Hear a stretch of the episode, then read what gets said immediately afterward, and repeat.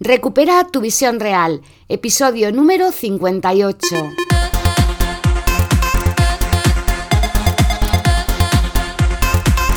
Muy buenos días a todas y a todos, bienvenidos a Recupera tu visión real, el podcast en el que hablamos de técnicas, recursos, consejos y muchas cosas más para mejorar tu visión y tu salud ocular. Mi lema, lograr una nueva visión para este nuevo paradigma. Vamos con el episodio nuevo de hoy.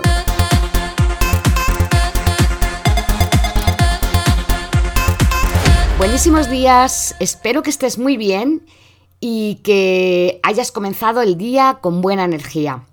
Como ayer no hubo episodio y ya sabes que los martes nos toca responder preguntas, pues vamos a hacerlo hoy. Vamos a responder una de las preguntas que me habéis hecho llegar.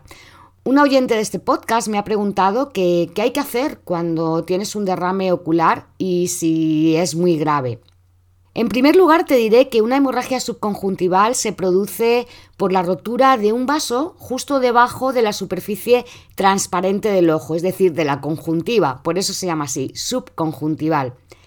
Aunque puede ser muy llamativo porque ves el ojo ahí con ese acúmulo de sangre, la realidad es que es una afección bastante inofensiva, que además cursa sin dolor y que no causa problemas en la vista.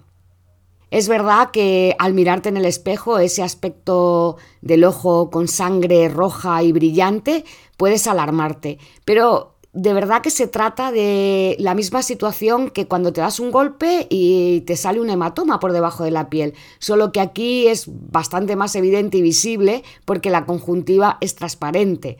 Pero al igual que un hematoma va cambiando de color y se va reabsorbiendo con los días hasta que desaparece del todo, el derrame ocular o hiposfagma, que es así como se llama médicamente, también desaparece al cabo de dos o tres semanas a lo sumo.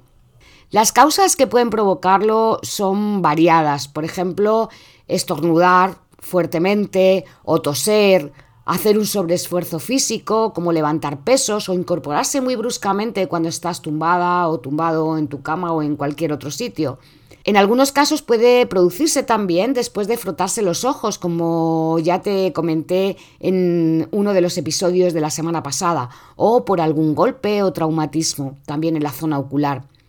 Estas son las causas más comunes y aunque hay otros factores de riesgo que no son muy frecuentes, pero que pueden favorecer que aparezcan estos derrames, como son la diabetes, la hipertensión o la toma de algunos medicamentos como los anticoagulantes, por ejemplo. Y ya que te he puesto en contexto y que te he contado qué es un derrame y por qué puede producirse, vuelvo a la pregunta, ¿qué hay que hacer ante esta situación? La respuesta es nada. No existe tratamiento específico, salvo tranquilizarse y permitir que esto se reabsorba por sí solo. Así es. En la mayoría de los casos va a desaparecer al cabo de los 8 o 10 días sin necesidad de fármacos ni medicación alguna aunque si tomas anticoagulantes es posible que pueda durar más tiempo. Y en el caso de que tengas sensaciones de picores o escozor en el ojo, puedes poner algunas gotas lubricantes o utilizar alguna técnica para mantener el ojo humectado. Por supuesto que si dura mucho más de esas tres semanas, además tienes derrames frecuentes o hay otros síntomas asociados como puede ser dolor de ojo, cefaleas, mareos o alguna cosa similar, hay que acudir al oftalmólogo lo antes posible. En cuanto a su prevención, la verdad es que es bastante complejo prevenir eh, un derrame ocular porque es difícil no toser o no estornudar cuando estamos acatarrados o prevenir ciertos golpes, sobre todo si jugamos deportes de contacto, por ejemplo. No obstante, y aunque, como decía, es complejo prevenirlo, sí que sería bueno identificar la causa para actuar sobre ella.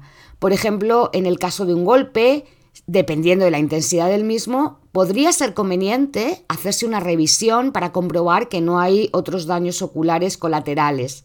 Si está producido por la medicación, pues lo mejor es hablar con tu médico para ver posibles alternativas al fármaco que estés tomando que no tenga este efecto secundario.